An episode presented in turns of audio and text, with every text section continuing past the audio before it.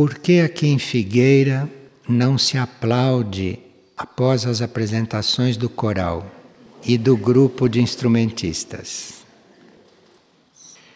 Nós nos trabalhamos para servir incondicionalmente e nós nos trabalhamos para não necessitarmos de reconhecimento, para não necessitarmos de compreensão, enfim, não necessitarmos de nada em troca.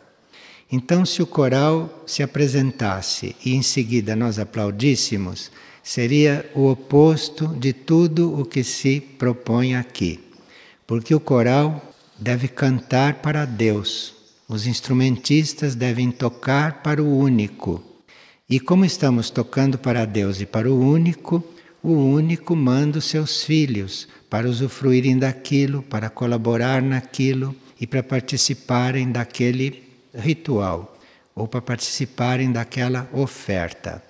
Então, quando nós estamos aqui diante do coral, nós estamos na mesma posição do coral, nós estamos fazendo a mesma oferta, fazendo a mesma glorificação que eles estão fazendo, de outro jeito, com a nossa presença, com a nossa adesão, com a nossa união com eles. Então, isto não tem nada a ver com aplausos. E cada um faz aquilo que pode e um pouco mais, né, muitas vezes. E aquilo que a gente pode fazer não pode ser medido pelo aplauso dos outros, porque se nós nos colocamos a aplaudir, um dia aplaudimos mais, outro dia aplaudimos menos. Então é como se estivéssemos indicando que fizeram a coisa melhor ou não fizeram a coisa tão bem. Isso tudo é tudo contrário aquilo que se propõe aqui. E uma pessoa está agradecendo de coração a mim pela existência e pelo andamento das terras do Sol. Veja, quando uma pessoa agradece alguma coisa a mim, eu pego aquilo que ela manda e dirijo ao único e ofereço ao único. Então, se a pessoa faz um agradecimento a mim, ela me coloca na posição de cumprir aquela tarefa, de pegar aquilo e lançar para o único. Então, ela pode fazer isto diretamente, porque assim eu não fico ocupado com essa transferência de energia.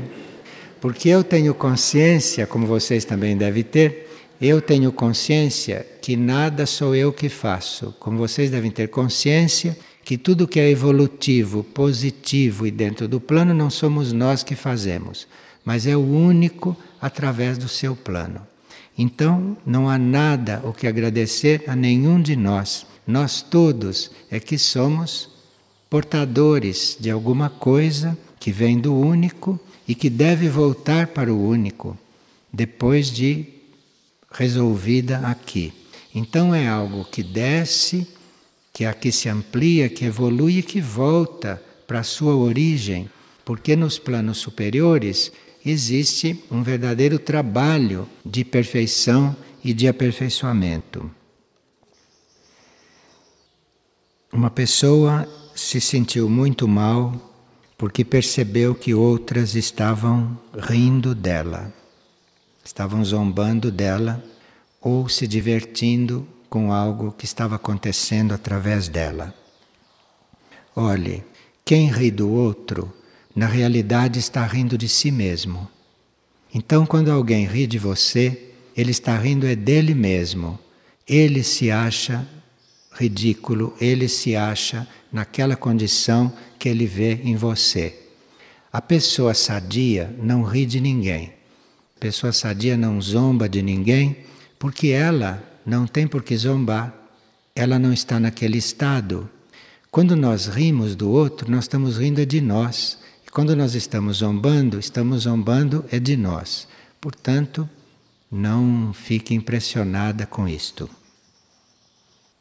Nós podemos ser apenas instrumentos para que uma pessoa ria dele mesmo.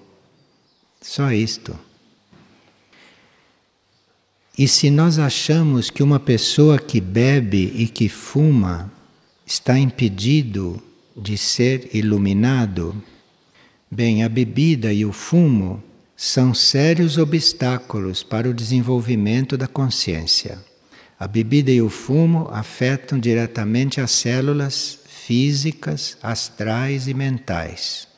Então, mesmo quem bebe e quem fuma pode ter se preparado de alguma forma em vidas anteriores para certas expansões de consciência. Então, em vista do preparo anterior, pode ter uma certa expansão, mas seria muito mais esclarecido se não bebesse e se não fumasse. E uma pessoa que está completando 33 anos de idade se sente num período de provas porque sente muita responsabilidade diante do trabalho com crianças. Ele sonha com crianças, sonha que amamenta crianças, etc. E que sentido deve ter estes sonhos? Então, esta idade de 33 anos é muito simbólica e pode estar representando o início em uma vida de serviço mais consciente. Então, se estás tendo estes sonhos, se ofereça para que apareçam sinais bem claros e bem concretos do seu trabalho, daquilo que você deve desenvolver a partir desta idade. E uma pessoa esteve aqui numa destas cidades históricas e viu a agressão que o homem tem feito à natureza, principalmente a agressão perpetrada contra o reino mineral. E como fica isto karmicamente? Bem, isto entra no, no karma da humanidade para com o reino que está sendo agredido. O nosso karma com os reinos não é um bom karma, nem com mineral, nem com vegetal, e nem com animal, e nem com o próprio reino humano, como a gente pode perceber.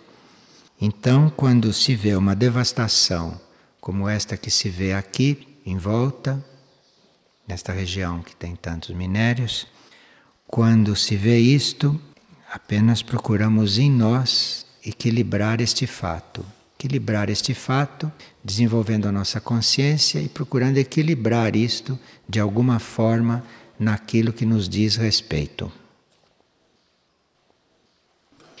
E qual é o papel das máquinas nesta nova era? O papel das máquinas é ajudar os seres humanos a terem mais tempo livre para eles se desenvolverem mentalmente como consciência. Então, à medida que aparecem as máquinas, à medida que surgem esses mecanismos, isto seria para nos liberar para fazermos outras coisas e não para nós nos distrairmos, nos divertirmos e usarmos o tempo indiscriminadamente. Então, se nós não tivermos uma máquina nós teremos que fazer muitas coisas manualmente. Se nós tivermos a máquina, desde que aquilo não agrida o produto original, o produto natural, não desvirtue, não desintegre certas coisas, nós usamos a máquina, mas ficamos com a tarefa de usar aquele tempo com uma coisa evolutiva, de usar aquele tempo no desenvolvimento da nossa consciência eventualmente com estudos ou com doação do nosso tempo para alguma tarefa evolutiva e assim por diante. E como é constituída a família ideal nesta nova era? Como devem ocorrer os nascimentos? Bem, até aqui a maioria das famílias são kármicas. A maioria das famílias se reúnem em função de um karma passado, em função de uma história passada, de débitos e de créditos entre aquelas pessoas, e então se montam as famílias para que isto se resolva.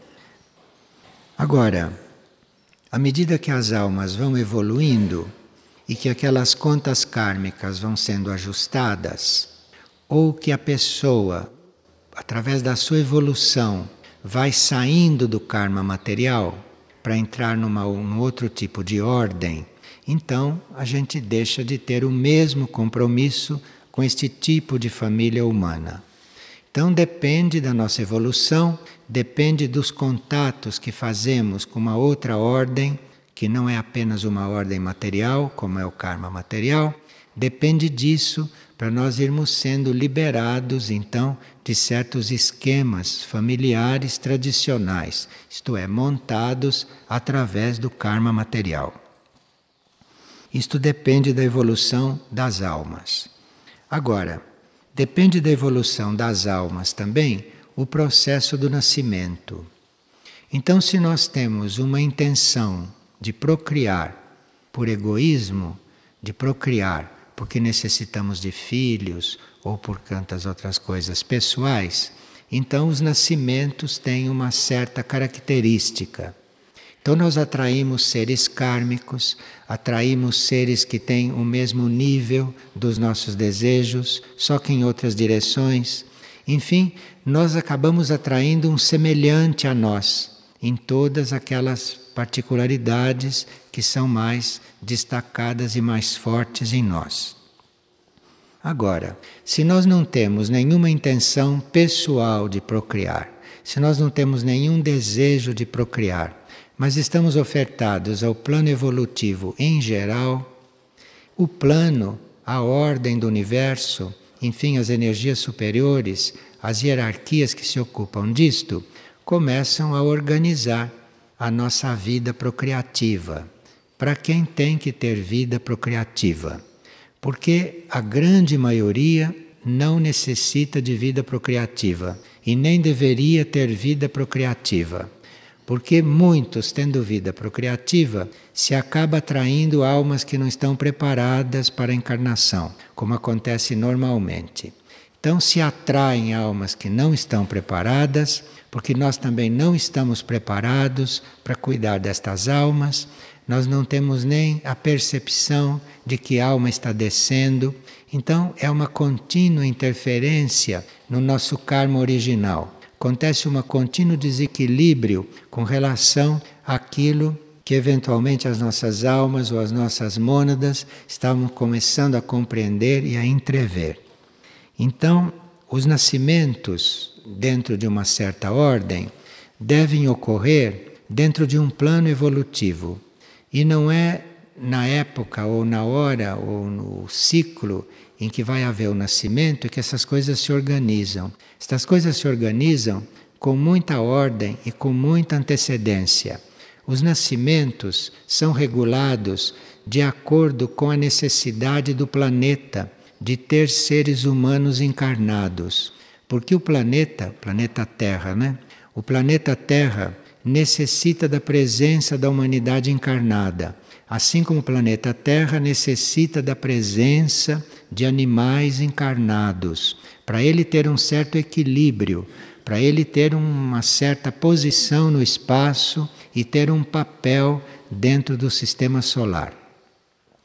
Então, o planeta Terra necessita de um certo número de seres encarnados, animais e humanos. Então, dentro da necessidade do planeta é que se estabelece o ritmo dos nascimentos. Bom, vocês veem que isso está tudo desorganizado, isso está tudo tumultuado e que isso não acontece bem assim.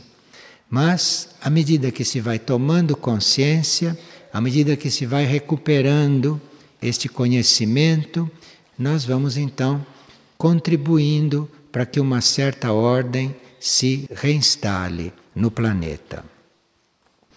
Quando esta nova ordem será reinstalada, isto também está dentro de um plano evolutivo que nós não conhecemos inteiro e que nós conhecemos em alguns detalhes naquilo que diz respeito a nós. Um dos detalhes é nós sabermos internamente se nos cabe procriar ou não.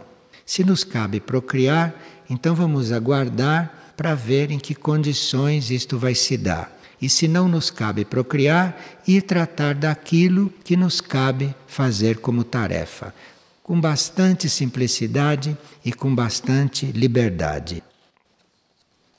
Neste nível evolutivo da humanidade à superfície, E dentro desta lei do nascimento, os nascimentos deveriam se dar organizados primeiro pelo karma entre as pessoas e depois que as pessoas se preparassem para o cumprimento deste karma. Então, tanto aquele que recebe uma alma pode se preparar, como aquela alma que vai ser acolhida também pode se preparar. E esta preparação é feita aqui na Terra por aqueles que acolhem a alma. E é feita no espaço, é feita nos planos internos, entre aqueles que devem encarnar. Quando nós temos esta consciência, as coisas começam a se ordenar, mas é muito básico que os dois seres que, neste tipo de procriação, esses dois seres que se unem para fecundar e para gerar e tudo isto, é muito importante que estes seres tenham consciência que não façam isto por egoísmo, que não façam isto por causa de suas próprias tendências, mas que façam isto por serviço. E quando isto acontece por serviço, há sempre mais inspiração, há sempre mais energia, há sempre mais equilíbrio para se tratar aquilo que vier, para se tratar aquilo que acontecer. Estas coisas mesmo na desordem que existe na procriação terrestre, estas coisas existem. Essas coisas costumam funcionar quando a gente se coloca em sintonia com elas. E aqui uma pessoa está colocando que se duas pessoas se casam e depois disso uma muda a sua vibração e a outra não muda, como é que isto pode ser equilibrado? Bem, supondo-se que aquele matrimônio tenha sido real, supondo-se que tenha sido correto, os dois devem evoluir juntos, um evoluir com a colaboração do outro. Então, aqui existe um processo evolutivo que prevê as crises de um e de outro. Porque uma coisa é uma crise durante um processo evolutivo e outra coisa é a capacidade do indivíduo evoluir até um certo ponto e depois não poder prosseguir na mesma encarnação no mesmo ritmo. Então pode haver um matrimônio muito bem feito, no qual ambos estão evoluindo juntos e se ajudando mutuamente. Que pode acontecer dois casos ou um não caminha mais do que aquilo, ou então passa por uma crise, passa por um intervalo, que isto está compreendido dentro dos valores daquele matrimônio. E mesmo o segundo caso pode ser aceito e pode prosseguir até as datas que foram marcadas pelo destino. O que nós não precisamos aceitar e aceitamos só se quisermos, é quando aquele que evolui menos prejudica o nosso progresso espiritual. Aqui sim, aqui nós podemos até romper com o matrimônio, podemos até romper com um contato. Então, você pode prosseguir num matrimônio que mudou de vibração, de ritmo, mas é facultativo você prosseguir se aquilo está prejudicando o seu crescimento interior. Mas isto, como vocês sabem, é muito delicado. Então, ouvindo isto, a pessoa já pode achar que é assim. Estas coisas são ditas apenas como uma sugestão, como um impulso, como uma ideia, mas tudo tem que passar pelo crivo do mundo interior da pessoa, do ser interior da pessoa, e é lá que a gente vai ter o sinal definitivo sobre tudo isto. E se a presença da alma transmuta o nosso karma, o nosso karma humano, o nosso karma material, é feito num período e em etapas nos quais a alma ainda não era evoluída, a alma não era lúcida, a alma não tinha uma certa compreensão. A alma não tinha um certo controle sobre os veículos. Então, a maior parte do nosso karma material pertence a esse período. E hoje, as almas, se já estão despertas, se já estão evoluídas, devem assumir este karma e fazer diretamente a transformação deste karma, através de circunstâncias que a alma organiza para que isto seja transformado. Em um grupo espiritual de seres sinceros e doados, vê-se isto muito claramente. Então, vê-se em um grupo espiritual que as almas se reuniram para elevar o tipo de karma. Então, num grupo espiritual, pode haver seres que tenham entre si certos karmas do período antigo e que são reunidos e colocados dentro da força de um grupo, de um grupo de almas, para que elevem este karma. Todos juntos elevem isto. Então, um grupo espiritual bem organizado é um grupo espiritual no qual vários tipos de karma, vários tipos de seres estão dentro de um contexto favorável dentro de uma energia evolutiva favorável, se elevando, transformando aquilo que era karma pessoal, débito e crédito entre pessoas, transformando isto numa atividade de serviço, numa capacidade de servir grupalmente ao plano evolutivo. E aqui então a alma começa a entrar em um outro tipo de equilíbrio. A alma grupalmente com outras almas, ou individualmente em certos casos, começa a entrar em um outro tipo de equilíbrio. E a vida da alma, as atividades da alma, as atrações da alma passam a ser em níveis cada vez mais elevados, de forma que com a força do grupo as almas vão mudando de plano, vão saindo deste nível de equilíbrio material que a lei do karma material proporciona para entrar num equilíbrio maior. E o próximo passo é a alma entrar dentro de um karma planetário, em vez de estar num karma individual dela ou em um karma de um grupo menor. A alma vai entrando num karma planetário e assim vai recebendo energias, impulsos, inspirações de núcleos extraplanetários que estão cuidando do planeta, que estão cuidando da elevação do planeta. Então, se uma alma, resolvendo seus karmas materiais, começa a entrar num equilíbrio maior, esta alma já começa a participar do equilíbrio planetário, do karma planetário, e começa a receber os estímulos das fontes que regem o planeta. E aqui é claro que isto é um processo do ser, isto é um processo do indivíduo e que vai sendo desenvolvido à medida que ele toma consciência. E geralmente, quando nós tomamos consciência desses processos, nós vemos mais claramente os nossos atos passados, vemos mais claramente o que aconteceu conosco, e isto é muito bom para nós sermos esclarecidos e podemos ajudar um outro que esteja na mesma situação que nós estávamos. Então, se hoje nós temos consciência de certas coisas, podemos eventualmente ajudar alguém que esteja naquele mesmo processo, naquela mesma crise e que não tem essa experiência. Nós podemos passar a ele essa nossa experiência. Ou, mesmo que não haja oportunidade de passar esta experiência por tantos motivos, se nós ficamos vivendo o nosso processo equilibradamente junto a ele, já estamos ajudando, porque estamos irradiando um equilíbrio, estamos irradiando uma clareza que na química oculta dele vai ser absorvida como for possível.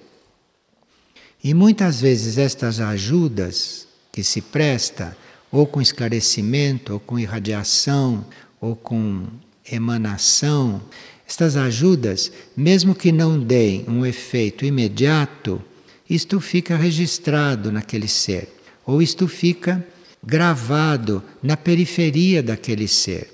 E logo que haja uma oportunidade, aquilo é absorvido e aquilo então tem um desenvolvimento. E uma pessoa leu em um livro científico que acontecimentos trágicos da história da humanidade podem ter efeito nas gerações posteriores.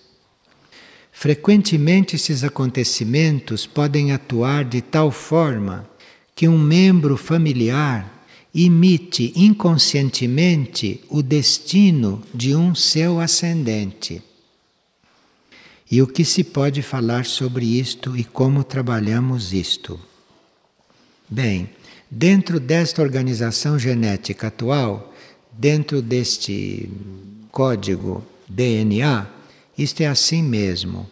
Mas como nós estamos nos preparando, alguns para mudar de código e outros já com um novo código implantado, nós não teríamos que nos ocupar destas coisas. Então, se nós já estamos voltados para o novo código, nos cabe estar entregues a este novo código para que ele comece a atuar em nós. E o novo código, na sua energia, dentro dos seus procedimentos, ele vai ver como se resolvem estas questões genéticas antigas que podem estar ainda fazendo parte da nossa estrutura. Aqui se trata de nós não estarmos muito coligados e muito impressionados com o passado, com aquilo que já aconteceu, mas de nós estarmos no momento presente sintonizados com aquilo que a nossa consciência indicar.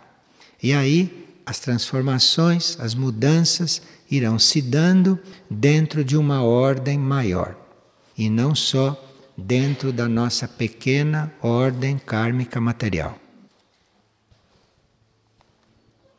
E aqui uma pessoa pediu que nós conversássemos a respeito de outros aspectos do magnetismo, esse magnetismo terrestre que nos atrai também através da lei da gravidade, que faz parte desse tipo de magnetismo, para a Terra, para os níveis mais concretos.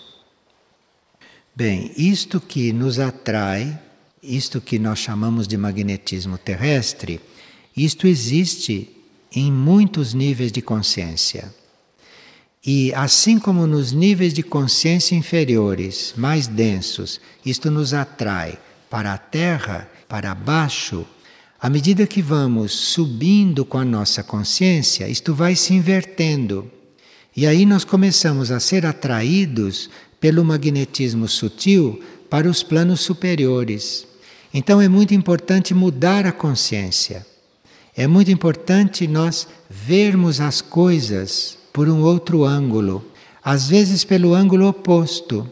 Porque se você vê a coisa pelo ângulo oposto, isto quer dizer você inverter o seu ponto de vista. E aí você ser atraído por um outro tipo de magnetismo por um magnetismo não material e não animal.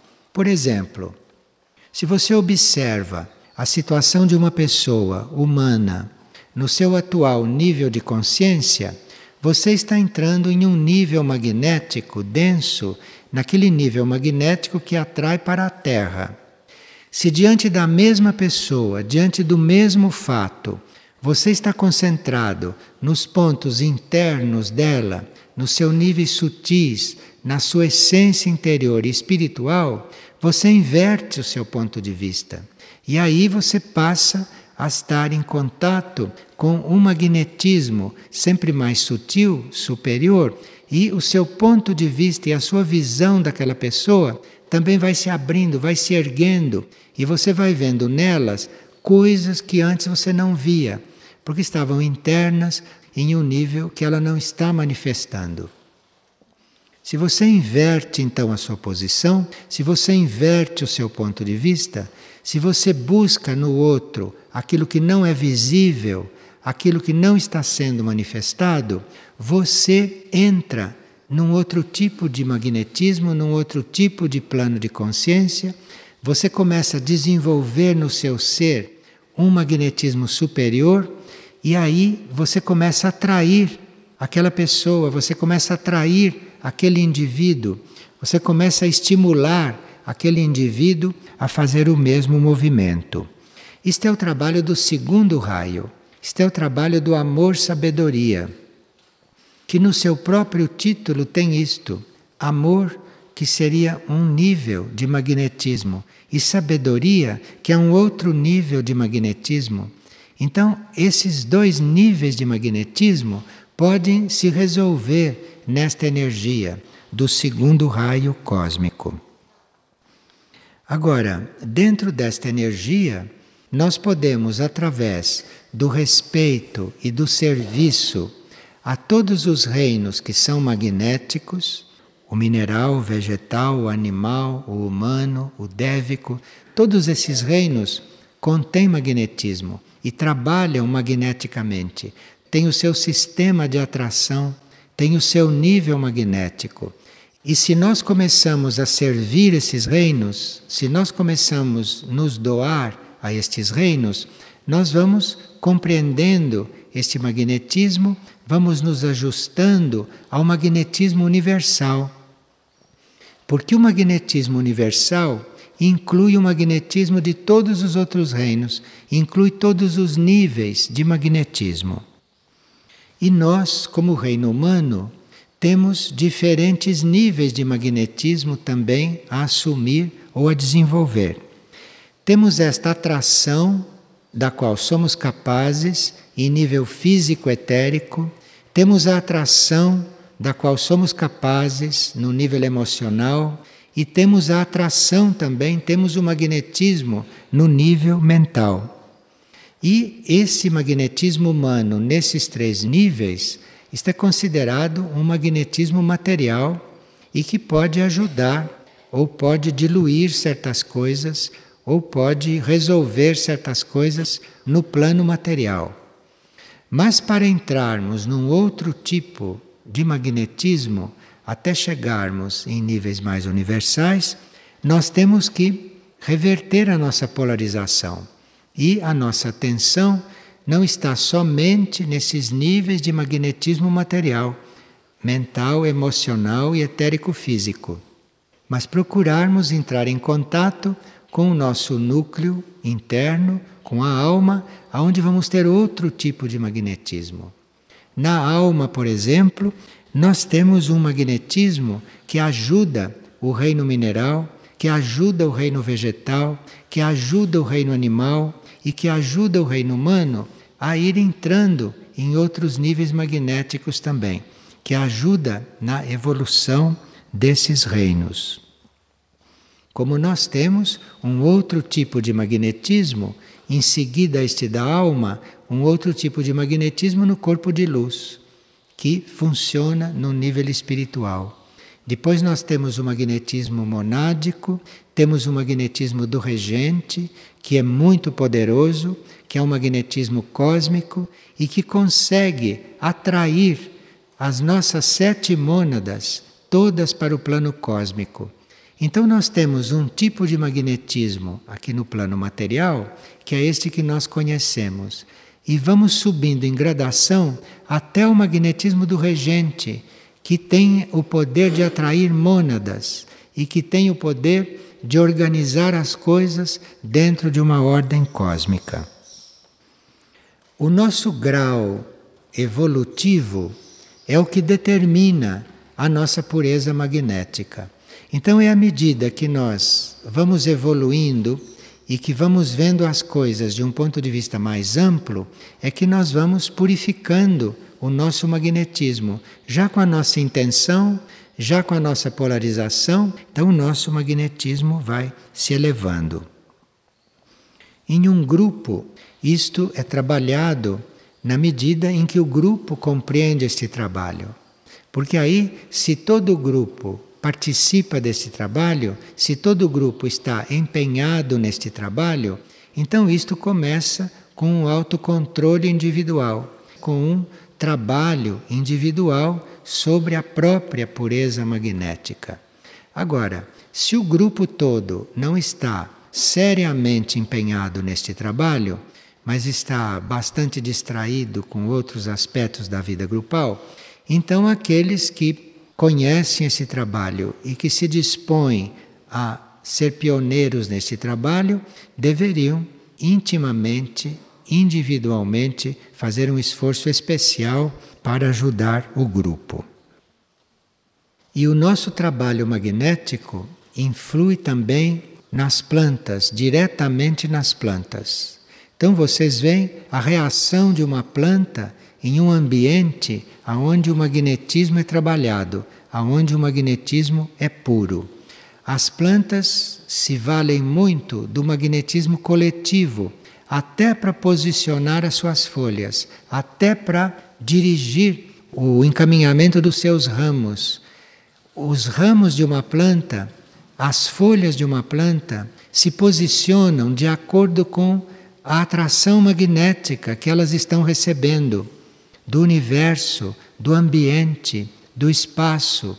E também são muito sensíveis ao magnetismo humano que compõe este magnetismo coletivo, este magnetismo geral. Nós consideramos o nosso magnetismo elevado consideramos o nosso magnetismo superior não esse que a gente exerce com os corpos, mas consideramos o nosso magnetismo superior aquela atração que a nossa alma, que o nosso ser interior pode exercer sobre o mundo, pode exercer sobre o ambiente ou possa exercer sobre os seres. Só que esse magnetismo da alma não funciona como o magnetismo dos corpos. Este magnetismo da alma, ele funciona à medida que a alma vai se conectando com os núcleos superiores. Então são os núcleos superiores que graduam a alma para que ela atraia aquilo que lhe cabe, para que ela atraia aquilo que está dentro do seu campo de serviço. Não é a alma que faz isto diretamente, porque senão a alma estaria funcionando como a personalidade. Esta alma deve já ter sido atraída pela mônada, pelo espírito, e ela deve estar sendo inspirada e o seu magnetismo graduado para que ela atraia aquilo que lhe cabe naquele momento. Quando a nossa alma está passando por um processo de renovação magnética, a personalidade deve se adaptar muito, porque nós podíamos ter até um determinado momento, um magnetismo, um poder de atração para certas coisas. Muitas pessoas, por exemplo, viviam numa atividade dos negócios, num magnetismo material para atrair negócios, para atrair situações muito ligadas ao plano material. Quando estas almas evoluem, estas pessoas têm que mudar o seu teor magnético. Essas pessoas têm que mudar a qualidade do seu magnetismo, porque a alma não vai mais precisar daquele tipo de magnetismo que ela usava para ele armar negócios, para ele armar coisas aqui para o mundo, coisas para o funcionamento material das coisas. Na metamorfose deste magnetismo, os corpos têm que acompanhar, os corpos têm que se adaptar. Porque este novo magnetismo vai atraindo para os corpos outros relacionamentos, outras vibrações. Então, a personalidade, o ego ou a mente tem que observar tudo isto com bastante inteligência e ser dócil a esta mudança magnética. Porque esta pessoa vai começar a atrair outras coisas, vai começar a atrair outras situações e vai ser capaz dentro do seu magnetismo, de resolver outros assuntos, eventualmente de outras pessoas. Então, quando nós mudamos a nossa qualidade magnética, normalmente muda o nosso ambiente. As pessoas que nós atraímos são completamente diferentes. Nós temos que estar muito atentos a esses fatos, porque às vezes nós percebemos que algo está mudando e nós procuramos preservar os mecanismos conhecidos. Nós temos medo, nós temos receio de mudanças, mas aquilo que é afastado com a nossa mudança magnética ou aquilo que é desintegrado pela falta do nosso magnetismo atuando ali, nós não vamos ficar num vazio, Nós vamos, quando o nosso magnetismo estiver definido num outro grau, num outro nível de qualidade, nós vamos começar a atrair outro tipo de situações, outro tipo de seres, outro tipo de vida, enfim, um tipo de vida completamente diferente daquele que usávamos. E hoje as coisas acontecem tão aceleradamente que na mesma vida, na mesma encarnação, pode haver em nós uma verdadeira revolução magnética. E nós podemos mudar de vida radicalmente, hoje, na mesma encarnação, coisa que antes não era muito possível. Mas hoje nós temos a possibilidade de mudar tudo numa mesma encarnação. Mas precisamos que respondamos a esta atração. Porque aqui existe uma atração magnética da alma, pode estar vendo uma atração magnética do corpo de luz, pode estar vendo uma atração magnética da mônada, e nós temos que ser muito flexíveis. Temos que realmente pedir ao ser interior que nos dê coragem para acompanhar essa transformação magnética. E estarmos preparados para as pessoas que conviviam conosco não nos conhecerem mais com aquelas mesmas características que elas conheciam. Nós temos que estar preparados para isso. Isto quer dizer nós estarmos fazendo pontes, estamos fazendo contatos com núcleos extraplanetários. Porque a uma certa altura nós podemos estar sendo atraídos por um magnetismo que não é terrestre. E este magnetismo poderá estar nos trabalhando para coisas muito mais amplas do que estas que se desenvolvem na Terra atualmente.